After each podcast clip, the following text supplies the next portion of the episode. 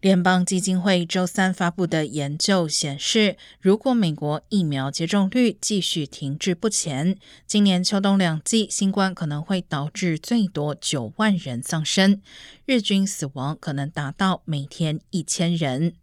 根据 CDC 的数据，从八月底获得批准到现在，仅有七百六十万美国人接种了辉瑞或莫德纳的更新版加强针。总体来说，只有大约三分之二的美国人接种了两剂初阶疫苗，而其中一半的人接种了至少一剂加强剂。